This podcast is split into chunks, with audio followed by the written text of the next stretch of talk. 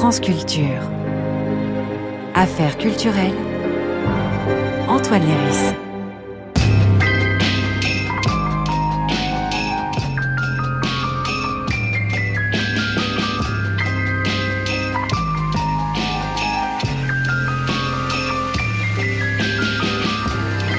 C'est ce qu'on appelle un beau livre. Un beau livre, ça se reconnaît facilement. Le format est plus grand qu'un livre normal. Il doit faire plus de 300 pages. Sinon, c'est juste un gros livre. La couverture est cartonnée et le papier a un grammage qui ne laisse pas de doute sur la qualité du propos ou des images. C'est le genre de cadeau qu'on s'offre à Noël. L'Atlas en mouvement de Mathieu Pernaud correspond à tous les critères du beau livre. Du moins en apparence de loin. Parce que quand on s'approche, on découvre l'image de la couverture. Des gilets de sauvetage usés dispersés sur un sol rocailleux, probablement bordé par la Méditerranée, et on comprend que la quête de mon invité n'est pas celle du beau. Puis on retourne le livre et une phrase interpelle. Une forêt peut-elle garder la mémoire de ceux qui l'ont traversée? La question de la trace, ce qu'on laisse de notre passage. Une image le raconte avec une force impressionnante. Les empreintes de mains de migrants réfugiés en France, encre sur papier millimétré, datées de 2018. Quand j'ai vu ces images, libres de tout commentaire, j'ai pensé aux peintures rupestres, à ces mains négatives laissées sur les murs des grottes par des êtres lointains, d'un autre âge, comme les migrants sont d'un autre continent, d'une autre couleur, d'une autre culture.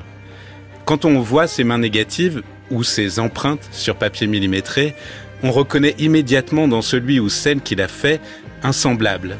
Et c'est ce que nous rappelle le livre, qui est peut-être un beau livre, mais qui est surtout un livre politique.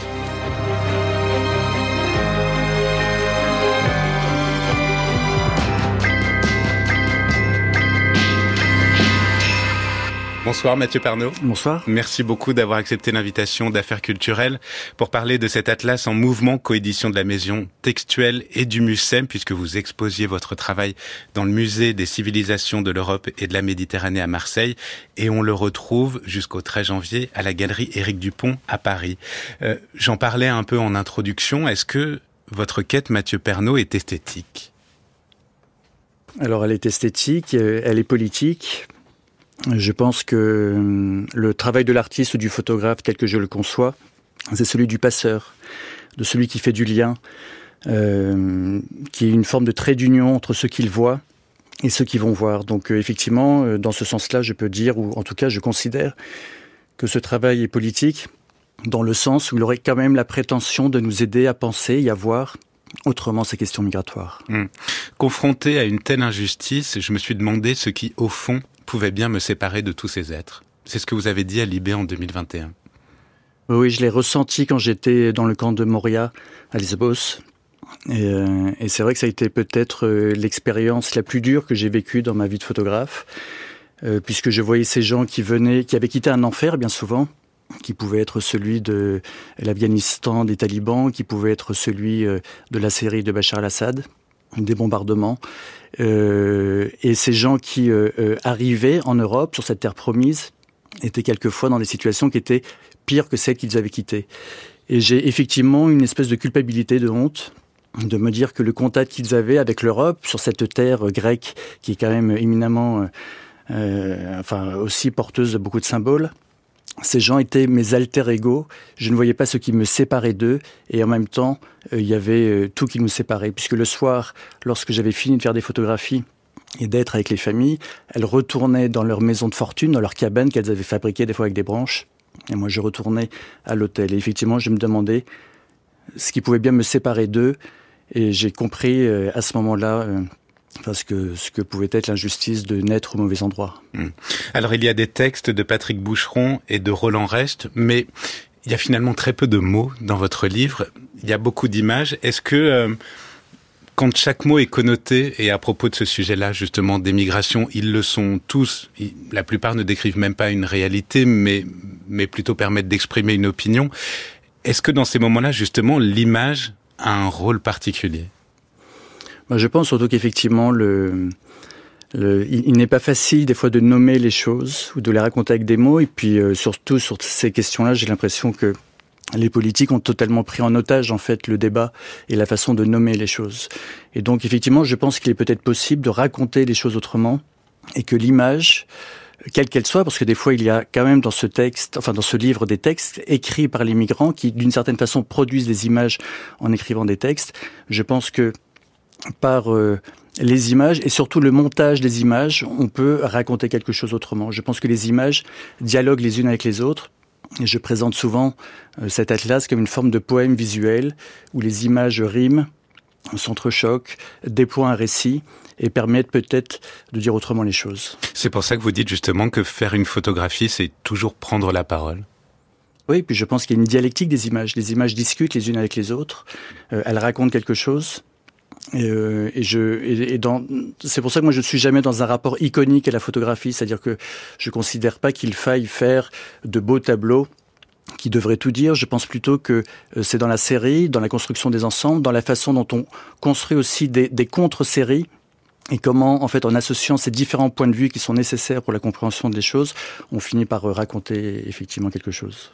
Mathieu Pernaud, vous êtes diplômé de l'École nationale supérieure de la photographie d'Arles. Dès 1997, vous êtes exposé au Centre national de la photographie, puis dans certaines des plus grandes institutions françaises, jusqu'au Jeu de Paume et international évidemment. Vous vous faites connaître d'abord pour votre travail sur les communautés tziganes d'Arles et plus particulièrement les Gorganes, que vous avez suivi plus de 20 ans une vie qui se retrouve dans un livre bouleversant, Les Gorganes 95-2015. Alors malheureusement épuisé, donc heureusement pour vous, mais vous voulez pas glisser un petit mot à l'éditeur pour qu'il en imprime d'autres? Si, si, je l'avais dit à l'époque, euh, quand on parlait du nombre d'exemplaires, je lui avais dit que je pensais qu'il n'en faisait pas assez. bah, voilà, manifestement, j'ai pas réussi à le L'histoire vous a donné raison. Mais, mais peut-être qu'il y aura un autre tome, puisque le premier c'était 95 2015, peut-être qu'on va faire 95-2025. Mhm.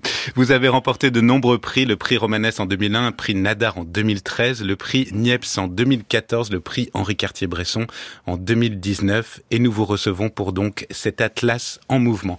Mais d'abord Mathieu Pernaud, direction Fréjus, le 3 novembre 1970.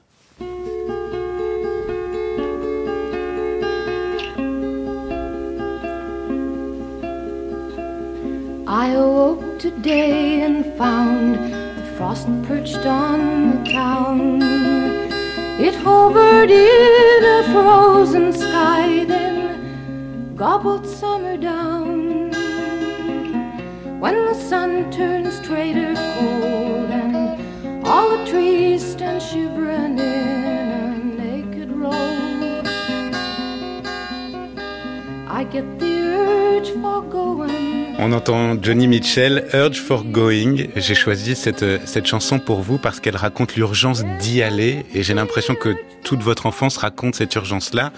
Vous grandissez dans un milieu que vous décrivez vous-même comme petit bourgeois, traditionnellement de gauche, à Saint-Raphaël, ce qui fait tout de même un drôle de mélange, hein, on est, d'accord euh, Votre mère est assistante sociale, votre père est ingénieur dans le bâtiment. Euh, né au Liban, il subit le racisme ambiant, vous dites, euh, et, et vous apprend à ne rien laisser passer. Cette phrase-là, ne, rien laisser passer. Non, mais c'est vrai que j'ai toujours une forme d'exemple à la maison qui n'était pas forcément fréquent, en tout cas dans cette ville où, où je grandissais, mais qui était toujours d'avoir un, regard attentif et bienveillant vis-à-vis des autres, de ceux qui n'avaient pas eu la chance d'être nés au bon endroit, qui avaient une culture à prendre, enfin qui avaient euh, un parcours à faire qui n'était pas le mien. Et je suis très reconnaissant à mon père, mais à ma mère aussi, mmh. d'avoir toujours su euh, euh, rendre visible ceux qui étaient témoins et de faire comprendre la difficulté euh, que, les, que certains pouvaient avoir à, voilà, à avoir la même vie que nous. Il y a aussi une autre figure dans votre famille qui est importante, c'est celle de votre grand-père, enseignant et, et, photographe amateur. Alors il a, il a parcouru dans les années 20 le bassin méditerranéen en passant par Tripoli, Homs, Palmyre. Il en a fait un album et vous avez refait le voyage cent ans plus tard. Oui, c'était une façon de, rencontrer mon grand-père que je n'avais pas connu en fait, euh, puisqu'il est mort euh, quand mon père était, assez jeune. Et j'ai hérité de lui un, un album de voyage euh, qui restitue effectivement euh, ce qu'il avait fait en 1925 lorsqu'il allait découvrir les ruines du Moyen-Orient. Il était photographe, amateur, mais quand même très confirmé. Il réalisait lui-même les tirages de l'album enfin des, tirages qui étaient collés dans, l'album. Et, euh, et, quand la guerre de Syrie a éclaté et que je voyais ce qui se passait à Palmyre, à Homs, euh, à Alep, l'idée est venue de refaire ce voyage pour aller voir les ruines, alors les ruines anciennes du Moyen-Orient, mais surtout les euh, ruines contemporaines des villes détruites par la guerre, et d'une certaine façon de partir à la rencontre de cet homme que je n'avais pas rencontré, et à qui je dois quand même beaucoup, puisque il était d'une certaine façon photographe, il a transmis ça à mon père, et qui me l'a à son tour transmis. À quel moment vient le désir de faire de ce qu'on voit une, une photographie? Alors ça c'est toujours c'est la grande question. Euh, y a, je dirais qu'il y aurait, il y a peut-être deux types de photographes. En fait, il y a ceux qui ont en permanence un appareil photographique avec eux et qui sont toujours dans une forme d'état de disponibilité vis-à-vis du réel, c'est-à-dire qu'ils sont toujours prêts à voir dans le réel une image, une photographie. Alors je ne fais pas partie de cette catégorie. C'est-à-dire que euh, j'ai souvent tendance à penser aux images avant, ce qui me fait me confronter à certains réels et à faire éventuellement des photographies ou pas. Alors après, qu'est-ce qui déclenche l'image? C'est un lieu, euh, c'est un visage. Des fois, c'est aussi des personnes qui elles-mêmes demandent une photographie. C'est surprenant, mais des fois, ça peut produire des images intéressantes. En tout cas, c'est, je pense, euh, surtout le fait de ne pas forcément essayer de, dominer ou de posséder le réel, mais d'avoir cette capacité de se laisser prendre et emporter, de faire peut-être des choses qu'on n'avait pas l'intention de faire au départ. Hmm. Vous nous dites qu'est-ce qui déclenche l'image. Alors, qu'est-ce qui a déclenché la première image pour vous? Ma première image? Alors, encore une fois, euh, je, je, vais redire ce que j'ai dit tout à l'heure. J'ai pas forcément un, le souvenir d'une image en particulier. Si on me demandait dans mon travail quelle serait l'image la plus importante, je serais incapable de le dire. Mais je pourrais parler d'un ensemble d'images qui a été le premier qui a été important, que j'ai réalisé lorsque euh, j'étais euh, au lycée à Nice, dans un internat. Euh, j'ai réalisé des photographies en noir et blanc. Sans doute que je trouvais que c'était plus esthétique de les faire en noir et blanc. Donc j'ai photographié simplement les, douches, les couloirs, les dortoirs, enfin l'endroit où j'habitais. et puis j'ai donné des photographies aux copains qui les ont montrées à leurs parents. Les parents les ont trouvés bien. Et quand on est, disons, post-adolescent, on est quand même assez sensible des retours qu'on peut avoir sur de, la part des, gens sur ce que l'on fait. Et je pense que cette série-là a été finalement euh, un déclencheur. Et quand je la regarde maintenant euh, rétrospectivement, en fait, je, reconnais dans ces images-là des choses en fait qui ont, qui ont continué de m'intéresser par la suite. Hmm. Vous faites tout de même des études à l'École nationale supérieure de la photographie Arles, mais, mais vous correspondait pas exactement au profil de l'institution. Vous n'avez pas passé votre enfance dans des musées. Vous êtes un sportif de haut niveau à ce moment-là, je crois, judoka, c'est ça? Oui, j'ai fait beaucoup de judo, oui, effectivement. Et comment est-ce que vous débarquez justement dans, dans cette institution-là? Bah, J'y débarque avec euh, mes envies et ma détermination surtout, parce que c'est vrai que j'étais, euh, j'avais un profil euh, sans doute atypique, mais c'est peut-être aussi ce qui m'a permis de rentrer dans cette école. Et je le dois, il faut jamais oublier ce que l'on doit aux gens, au directeur de l'école de photographie d'art dans ces années-là, qui était présent à mon entretien.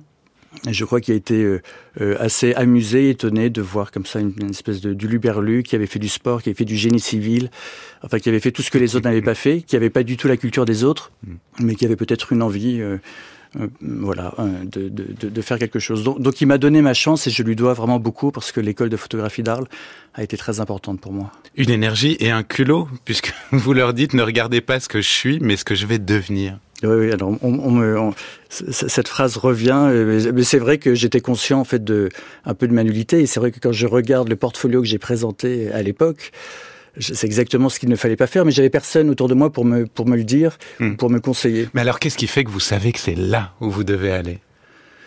Je, je, pense que, hum, enfin, je, je suis quelqu'un d'assez timide. J'ai toujours été timide, je continue de l'être, et les timides ont ceci de particulier que s'ils ne participent pas directement à l'action, ils l'observent. Ils regardent les autres faire, ils comprennent ce que les autres font, ils analysent, et ça, ça produit des images. Et je pense que depuis que je suis enfant, je regarde les autres, ce qui ne veut pas dire que je suis totalement passif, mais en tout cas, j'ai effectivement plutôt cette distance-là par rapport aux autres. Et j'ai toujours vu, je pense, des images. Et l'envie d'en faire, voilà, est venue un peu, un, peu plus tard. Mais je pense que d'une certaine façon, la photographie était aussi une façon de me soigner de ma timidité. Joseph Koudelka, le photographe tchèque des Gitans et du Printemps de Prague, où l'américaine Diane Arbus font partie de vos premières influences. Et je voudrais justement qu'on écoute le premier. Je pense que c'est tellement facile de faire appuyer un bouton. Après, c'est très difficile regarder ce que le résultat. si c'est bien, si c'est mauvais.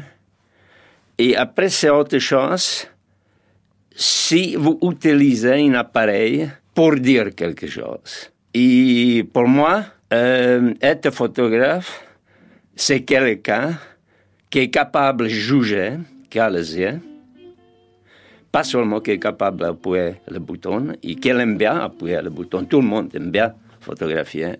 Pour moi, photographe, c'est quelqu'un qui vraiment qui a quelque chose à dire, et il le dit à travers des photos.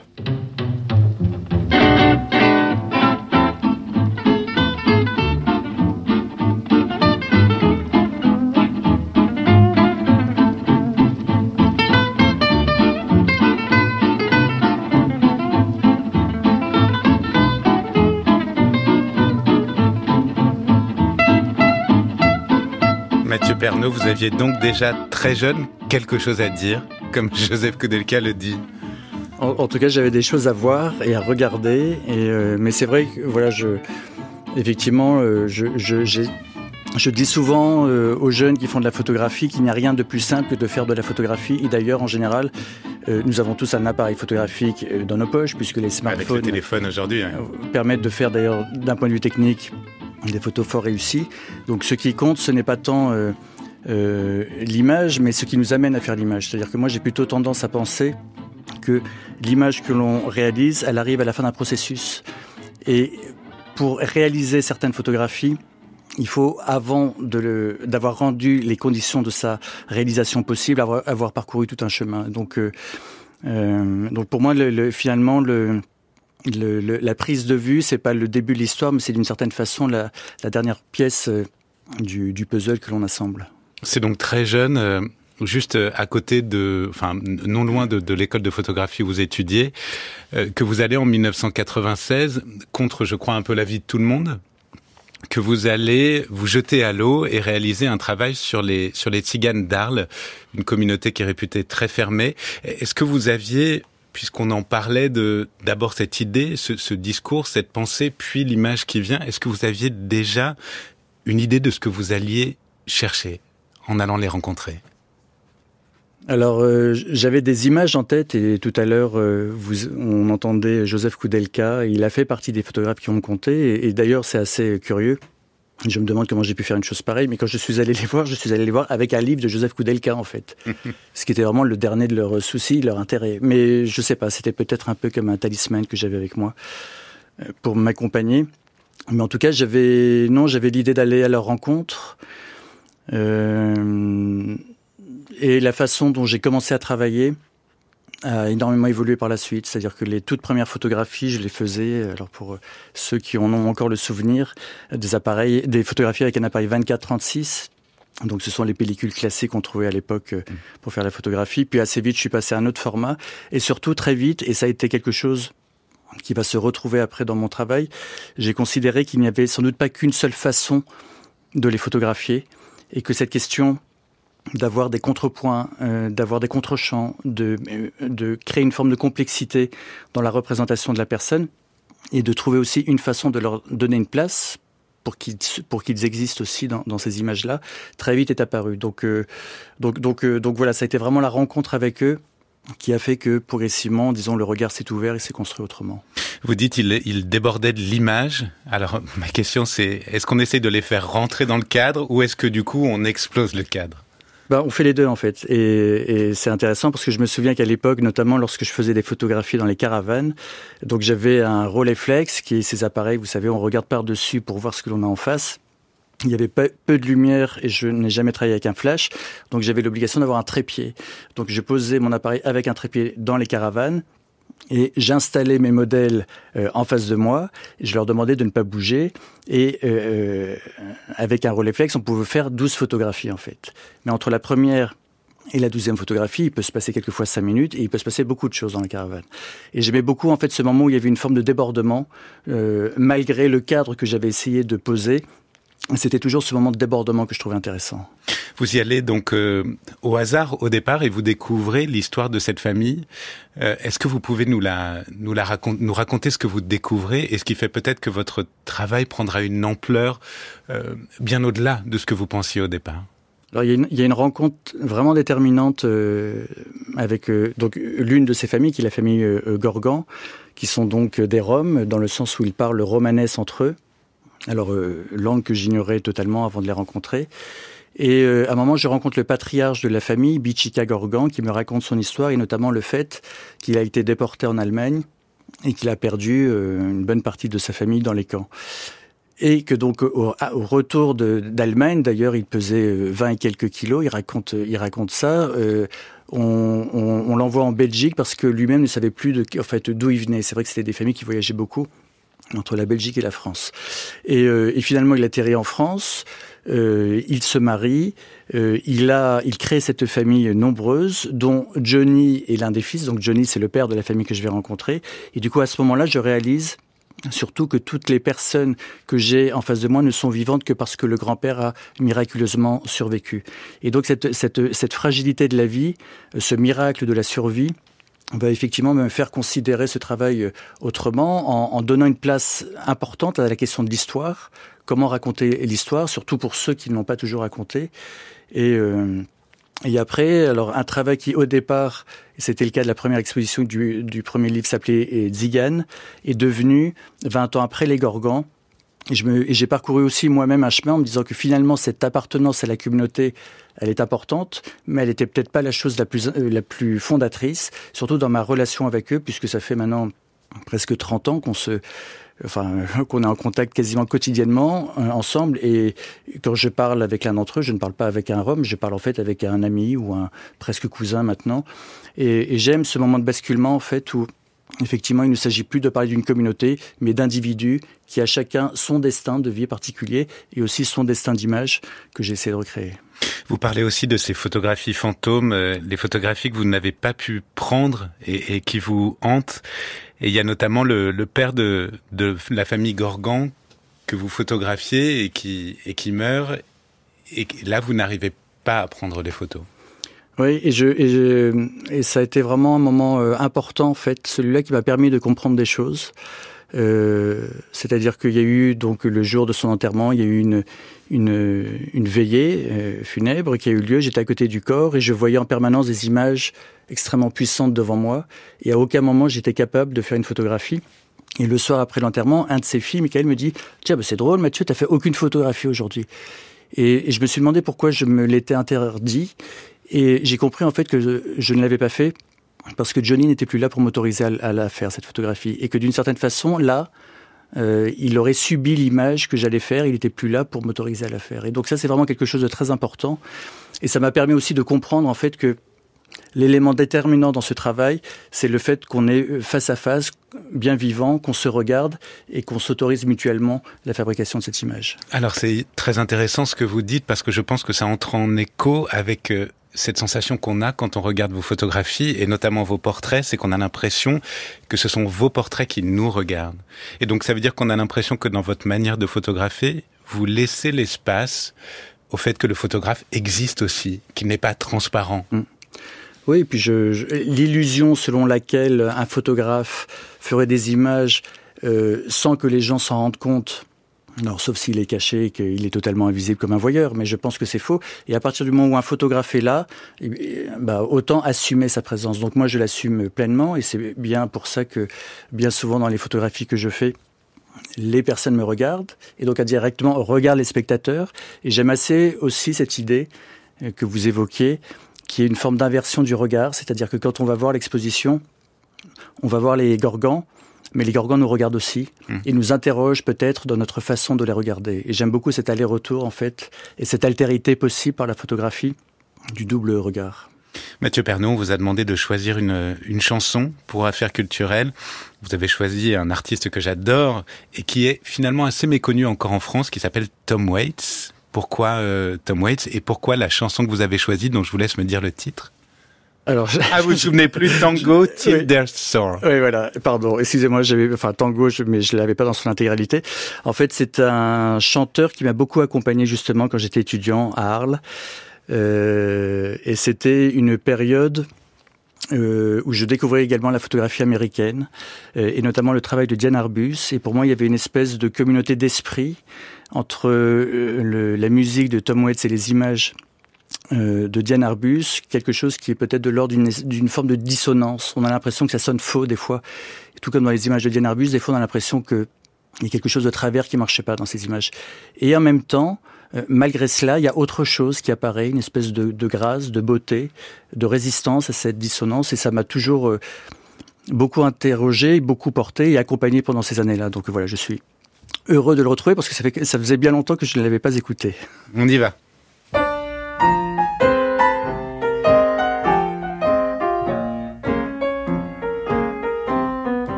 Play that tarantella, all the hounds will start to roar. The boys all go to hell, and then the Cubans hit the floor. They drive along the pipeline, they tangle to their sore. They take apart their nightmares and they leave them by the door. Let me fall out of the window with confetti in my hair. Deal out jacks of better on a blanket by the stairs. I tell you all my secrets, but I lie about my past and send me off to bed forevermore. Make sure they play my theme song. I guess Daisy's I have to do.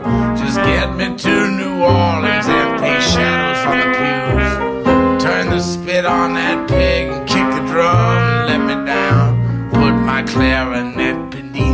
bed till I get back in town. Let me fall out of the window with confetti in my hair. Deal out jacks or better on a blanket by the stairs. I tell you all my secrets, but I lie about my past. So send me off to bed forevermore. Just make sure she's all in calico and the color of a dog.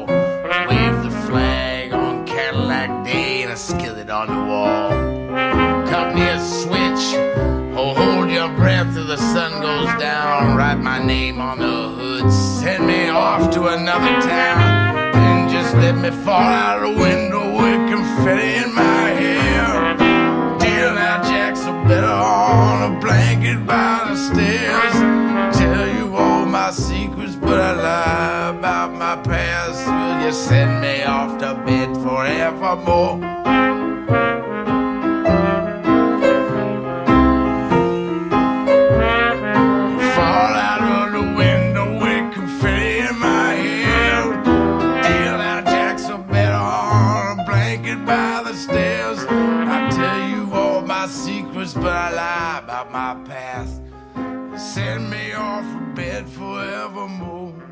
Si vous voulez, fondamentalement, c'est l'intérêt sur un pays, sur une activité qui précède et qui est plus fort que l'acte de photographier. Aujourd'hui, on parle de l'acte de photographier comme un acte créateur, d'artiste entre guillemets, alors que pour Capa, Cartier-Bresson, pour ces photographes de Hongrie qui sont venus, ils ont eu une passion de ce qu'ils regardaient, de ce qu'ils voyaient, du pays, des événements, de la guerre.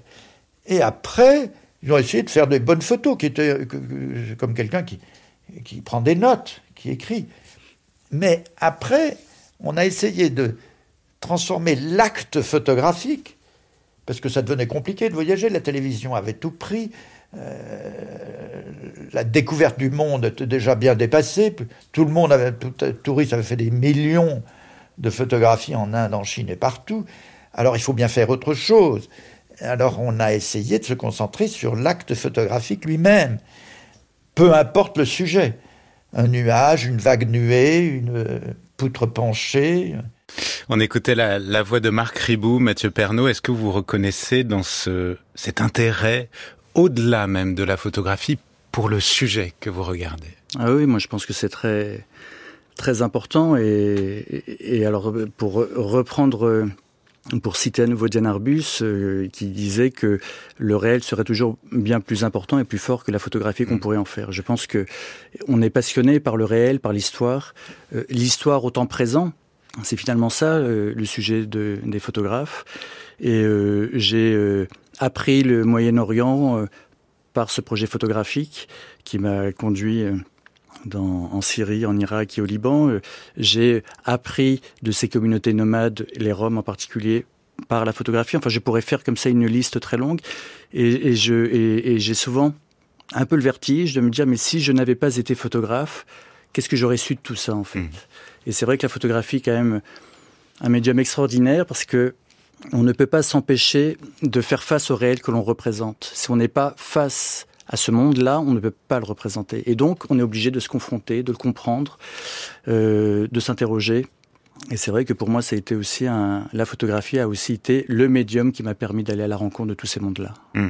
Et qui vous a euh, obligé parfois aussi à voir des, choses très dures, notamment dans cet atlas en mouvement. On, parle des, des, camps de migrants, de conditions de vie euh, parfaitement indignes. Est-ce que vous arrivez quand vous êtes là-bas, quand vous prenez une photo, à vous extraire justement de la dureté des choses? Alors, d'une certaine façon, oui, même s'il est toujours très important de garder une forme d'empathie, c'est-à-dire de ne pas être quelqu'un de totalement détaché du réel qu'il photographie.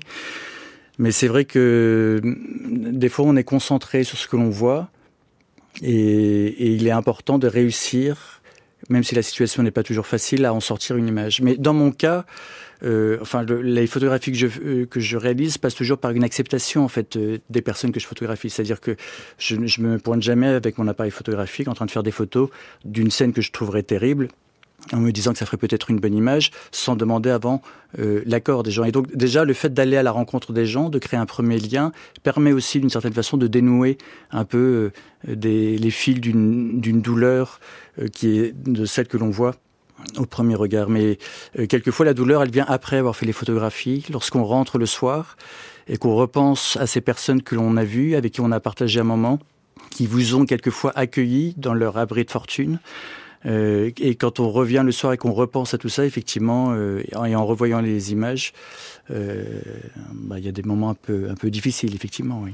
Alors, ce qui est très étonnant aussi dans votre carrière, dans votre travail photographique, c'est qu'on a à la fois des portraits qui sont très forts. On parlait de la famille Gorgon mm. et, et, des portraits très intimes, très, enfin, très puissants, et qu'on a aussi à la fois des travaux sur l'absence totale, notamment les travaux que vous avez faits en prison, ou, ou, même quand on pense à cette photo qui est sur la couverture de l'Atlas en mouvement.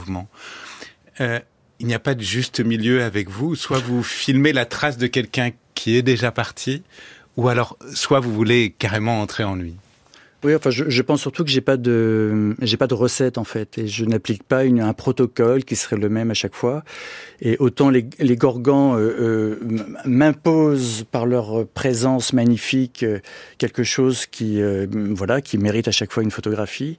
Autant, euh, et surtout dans le cas de l'Atlas en mouvement, je trouvais que ce qui était important, c'était que au-delà de mettre un visage, d'interroger aussi des savoirs et d'interroger aussi euh, ce que pouvait signifier le passage de ces gens, euh, l'endroit d'où ils venaient, ces villes détruites, l'endroit par lequel ils passaient, Lesbos, et l'endroit dans lequel ils arrivaient. Et dans ce parcours-là, dans cette trajectoire-là, euh, voilà, j'essaie effectivement de construire avec eux un récit qui n'est pas directement illustré par leur représentation, mais qui est quand même incarné par leur vie, puisque dans ces corpus qui ont été construits, quelquefois avec eux, il y a quelque chose qui est à la fois de l'ordre de la représentation de l'individu qui a migré, et aussi quelque chose qui est lié euh, à son histoire et à une histoire des savoirs de façon plus globale. Alors, ce qui est très amusant, c'est que dans toutes vos interviews, vous dites, Mathieu Pernaud, je ne suis pas un grand voyageur, je ne suis pas un grand voyageur, je ne suis pas un grand voyageur. Donc, quand même, pour quelqu'un qui n'est pas un grand voyageur, vous avez eu une grande envie d'ailleurs dans votre vie, quand même. Oui, mais je l'ai eu euh, à un moment de ma vie, euh, et c'est vrai que même si les réalités ou si les mondes que je photographiais pouvaient avoir une certaine forme d'exotisme par rapport à l'endroit d'où je venais, et les Gorgones, d'une certaine façon, c'est un réel qui est, un monde qui est très différent du mien. Euh, mais j'étais toujours dans une relation de voisinage avec le réel que je photographiais. Et c'est vrai qu'il y a eu un moment où j'ai eu envie de partir en voyage. Euh, et ça a été le moment où effectivement j'ai hérité de cet album de voyage de mon grand-père. C'était le moment où il y avait la guerre, euh, enfin toutes ces guerres au Moyen-Orient et j'ai eu l'envie d'aller voir ailleurs en fait. Hmm. Et souvent d'ailleurs vous photographiez, mais on pense justement aux Gorgans ou on pense à ces migrants, des gens qui sont eux-mêmes sur un chemin. Cette idée du nomadisme vous, vous fascine, que, que vous le choisissiez ou non? Est-ce que c'est conscient, cette fascination? En, tout cas, je fais le constat que les gens que je photographie sont bien souvent en mouvement euh, et ils ont en commun euh, d'éprouver une certaine forme de fragilité mais ils ont aussi en commun le fait de ne pas subir un destin, parce que les Gorgons, tout comme les migrants, alors après il ne s'agit pas de, faire des, des, des, grandes comparaisons qui n'auraient pas de sens, mais en tout cas les migrants, pour revenir euh, à eux, ce sont des gens qui à un moment ont fait le choix de partir en fait. Et, je, et, je, et même si ces personnes effectivement ont en commun de vivre dans la marge, d'éprouver les difficultés de ce monde, euh, ils ont aussi en commun de se tenir debout et de prendre en main leur destin et, euh, et, et, je vois toujours en face de moi des gens qui sont, euh, qui sont euh, extrêmement vivants, extrêmement puissants, et qui, et qui le sont d'autant plus qu'ils éprouvent peut-être les limites de, de, cette vie qui ne leur a pas toujours fait des cadeaux. Mmh. En parlant de se tenir debout, je voudrais qu'on écoute la voix de Mohamed Abakar, un jeune photographe et auteur soudanais qui nous parle dans, dans cette archive qu'on va écouter de, de ces portraits qui sont visibles dans l'exposition Déplacement au Collège de France à Paris.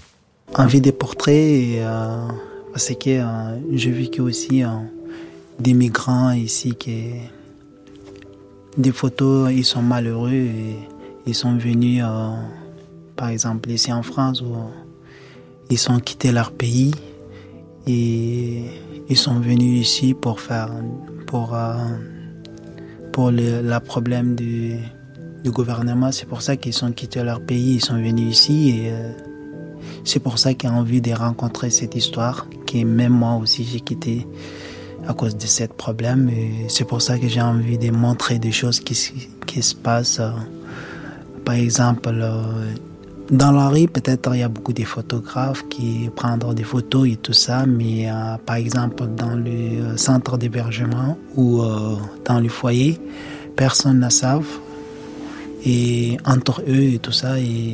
C'est pour ça que comme je suis dedans, et c'est pour ça que j'ai envie de montrer beaucoup de choses. Quoi. Il y a des gens qui savent pas.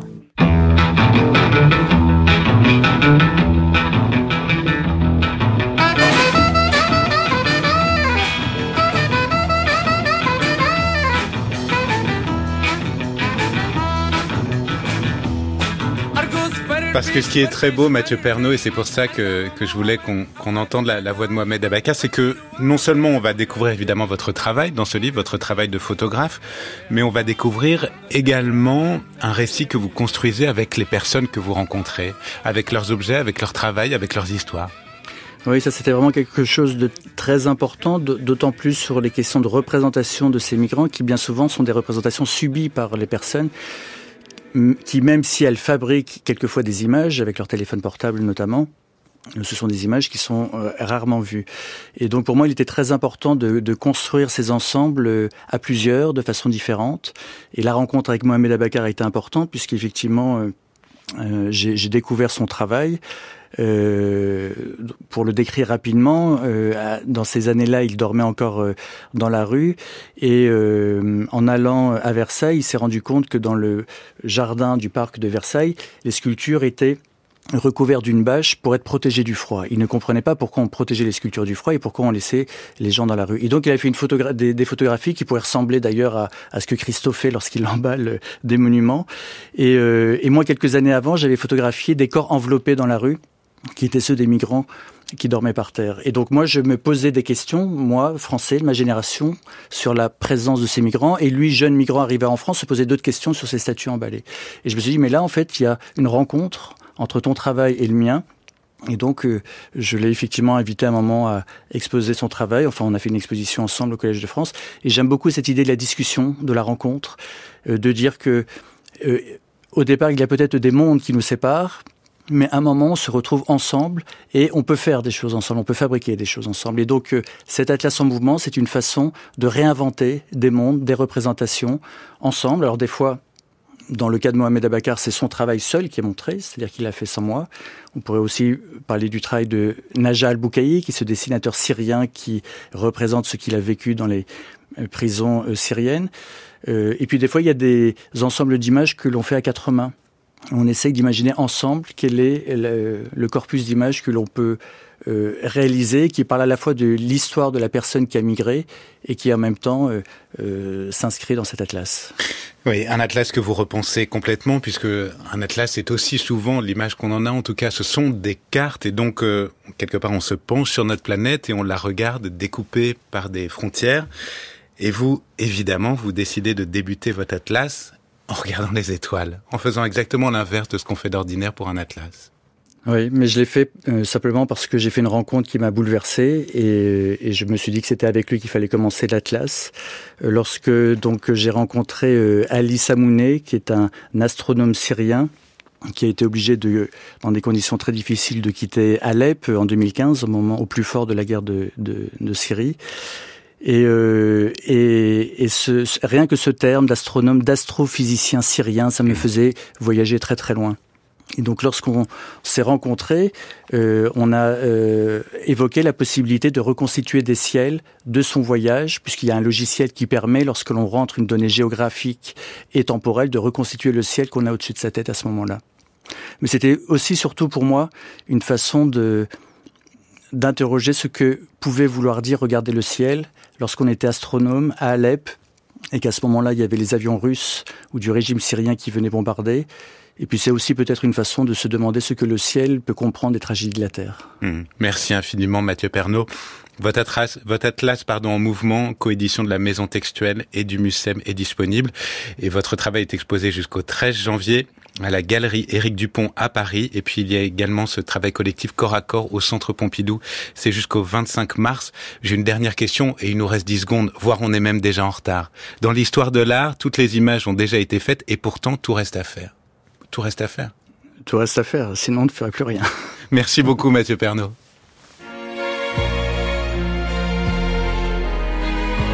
France Culture. Affaires culturelles. Antoine Léris. Et si vous tapez Rudiger sur YouTube, vous tomberez d'abord sur les compilations d'un footballeur allemand du Real Madrid, mais ce n'est pas ce Rudiger-là qui nous intéresse ce soir dans le son du jour. Le nôtre est auteur, compositeur, interprète, multi-instrumentiste et basque, et il signe un très beau second album intitulé The Dancing King. Félix Buff, c'est son vrai nom, dévoile des chansons pop rêveuses, un brin psychédélique avec un sens aigu de la rythmique. Il faut dire que l'homme est batteur et qu'il a notamment exercé son art auprès de Petits Fantômes et Joséba Irazoki, des artistes qui, eux aussi, font vivre une scène musicale basque décidément réjouissante. On écoute, pour se faire une idée, le morceau Dancing King.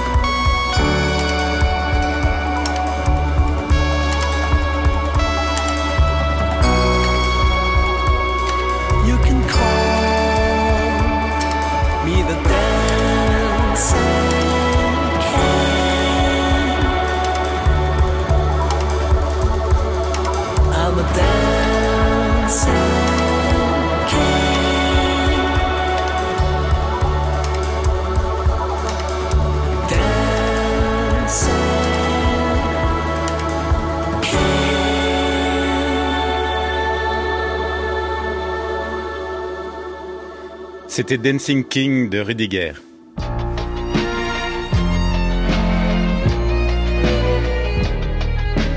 France Culture, le grand tour, le grand grand tour. Marie Sorbier.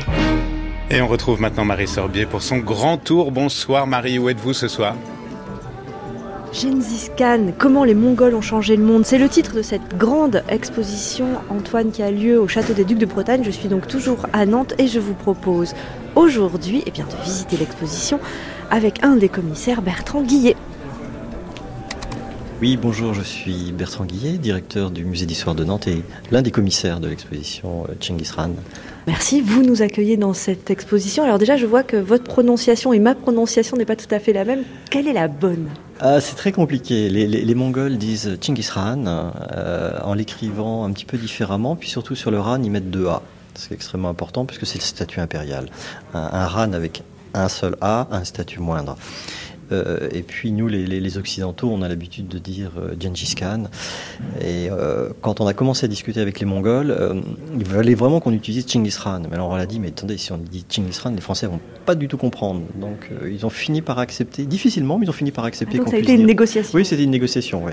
Alors est-ce que vous pourriez nous dire en quelques phrases qui est-il, Gengis Khan?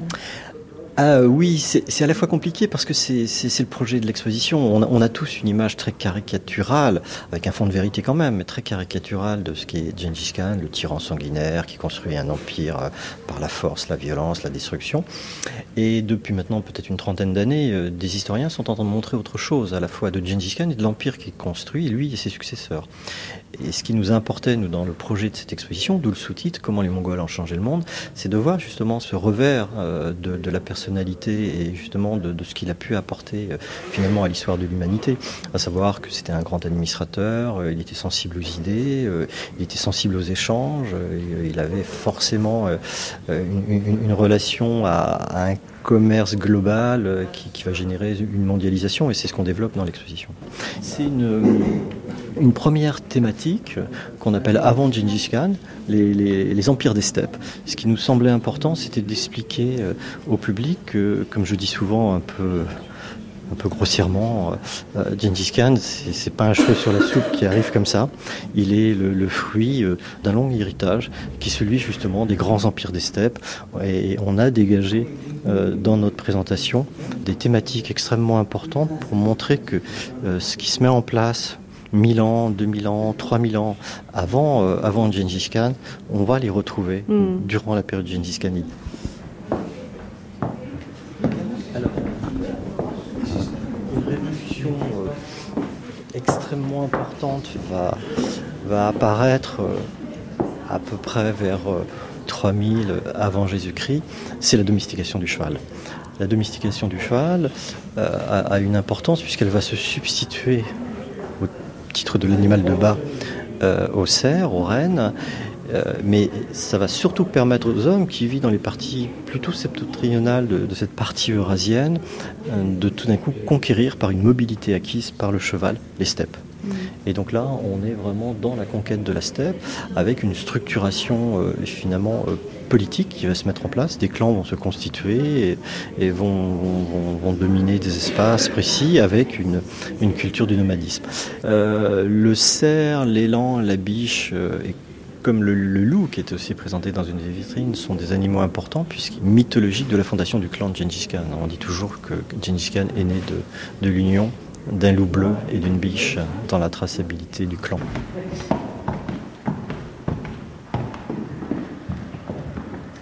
Alors la grande difficulté de Gengis Khan, c'est qu'on n'a rien. C'est ah. qu'on n'a rien, on n'a pas d'objet pour, pour illustrer le, personnage. On a ce tableau qui est conservé à, à Taïwan, qui est le portrait le plus célèbre, mais il est postérieur ah oui, c'est vraiment que c'est l'image qu'on a tous de, lui. Mais il a été fait euh, bien bien après. Ah, hein. C'est une image du XIVe siècle, fait durant la dynastie Han en Chine, Euh, est-ce que ça ressemble à Gengis Khan? On n'en sait rien. En tout cas, ce que l'on voit, c'est que cette image-là reprend les poncifs plutôt du culte des ancêtres. Hein. Mm. Voilà, un, sage bien apaisé, euh, voilà, avec, avec sa, coiffe, son autorité, euh, qu'on vient respecter. donc en fait, on ne sait pas du tout à quoi ressemblait euh, Gengis Khan. Non, non, non, non, non, on ne sait pas du tout. Et puis on a présenté ici deux objets extrêmement importants dans la culture mongole, ce qu'on appelle les soldes. Les soldes sont des objets extrêmement précieux en, Mongolie, on en verra deux autres dans l'exposition. Et les Mongols considèrent que c'est là que réside l'âme du personnage, l'âme du guerrier. Et euh, Gengis Khan avait deux soldes, donc euh, c'est pour ça qu'on en a mis deux, une, blanche pour la, pour la paix et une noire pour la guerre.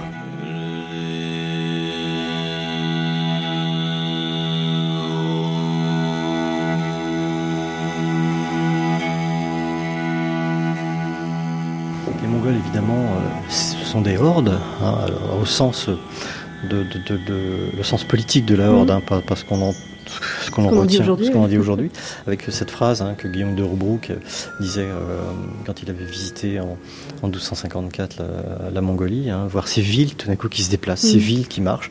Et puis surtout, euh, la, grande idée qu'on montre ici, c'est que les Mongols aussi construisent des villes. Alors des villes qu'ils construisent ex nihilo ou d'autres qu'ils reconstruisent suite à leur, euh, à leur conquête.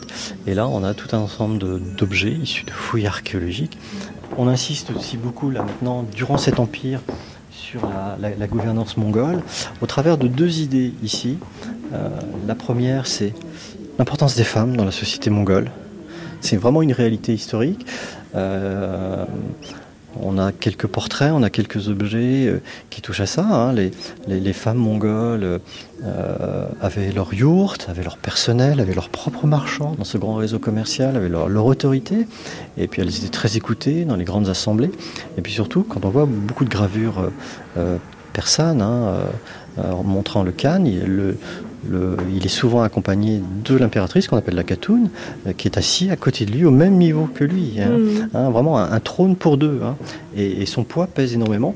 Et on a dans l'histoire euh, de l'Empire mongol euh, des reines extrêmement importantes. Je pense à Sorgatani, qui est la mère de Kubilai, qui était considérée à l'époque comme étant peut-être la femme la plus intelligente de la planète, ce que disaient les contemporains qui la rencontraient, et qui avait une véritable autorité.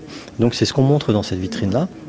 Et dans l'ensemble qui est ici, c'est ce qu'on a appelé ici la tolérance religieuse, c'est-à-dire ce qui était un des souhaits euh, et une des curiosités aussi de, de, Khan, à savoir euh, tolérer euh, les confessions, quelle que soit la confession, à partir du moment où vous travaillez pour l'Empire, à partir du moment où vous servez l'Empire, que vous soyez bouddhiste, taoïste, chamaniste, musulman, chrétien, ça n'a aucune importance. Et de toute façon, dans les familles mongoles, vous pouviez avoir un homme chamaniste, une femme bouddhiste, le fils euh, taoïste hein, euh, ou, musulman. Euh, je vous ai parlé de Sorgatani, hein, la, grande impératrice, mère de Kubilai. Elle était chrétienne. Voilà, ça ne posait aucun problème.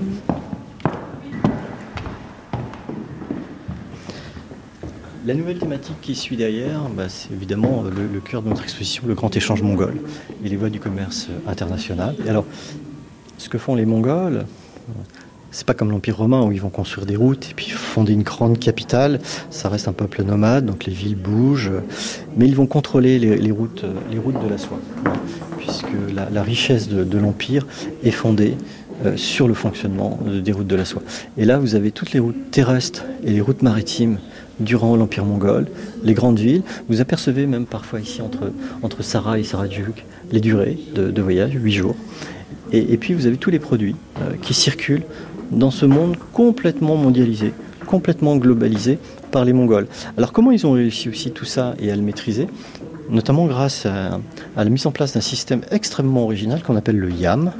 Le YAM, c'est sur toutes ces routes créer des relais protégés tous les 30 km. Vous pouvez changer de monture, vous pouvez vous reposer, vous pouvez manger, etc. Puis à chaque fois, vous allez payer des taxes. Et toutes ces taxes-là vont forcément enrichir euh, l'État mongol. Voilà, ici nous sommes, euh, nous sommes à la fin de l'exposition, dans un espace euh, immersif, un petit peu sacré. Oui, on entend le chant. Euh. Alors on entend un chant diphonique qui est un chant de louange à Gengis Khan.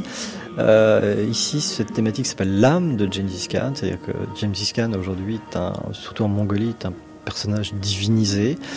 J'ai repris ici dans le cartel une citation de, Jacques Rutherford qui a écrit un très beau livre sur euh, Genghis Khan and the Making of the New World et qui dit et dans le léger voile de nuages qui recouvre l'éternel ciel bleu de Mongolie, ne voit-on pas encore flotter dans le vent le seul de Genghis Khan?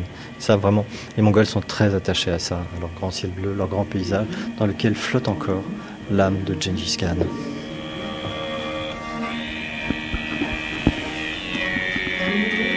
L'exposition Gengis Khan, comment les Mongols ont changé le monde, se poursuit au château des Ducs de Bretagne, ici à Nantes, jusqu'au 5 mai 2024 et elle est accompagnée d'un très beau catalogue éponyme.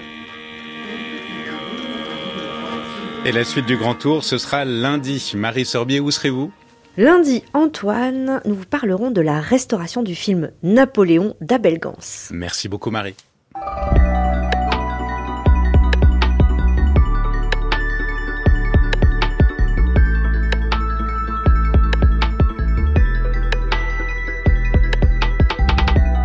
Cette émission, comme toutes celles de la chaîne, est à écouter, podcaster sur le site de France Culture et l'application Radio France.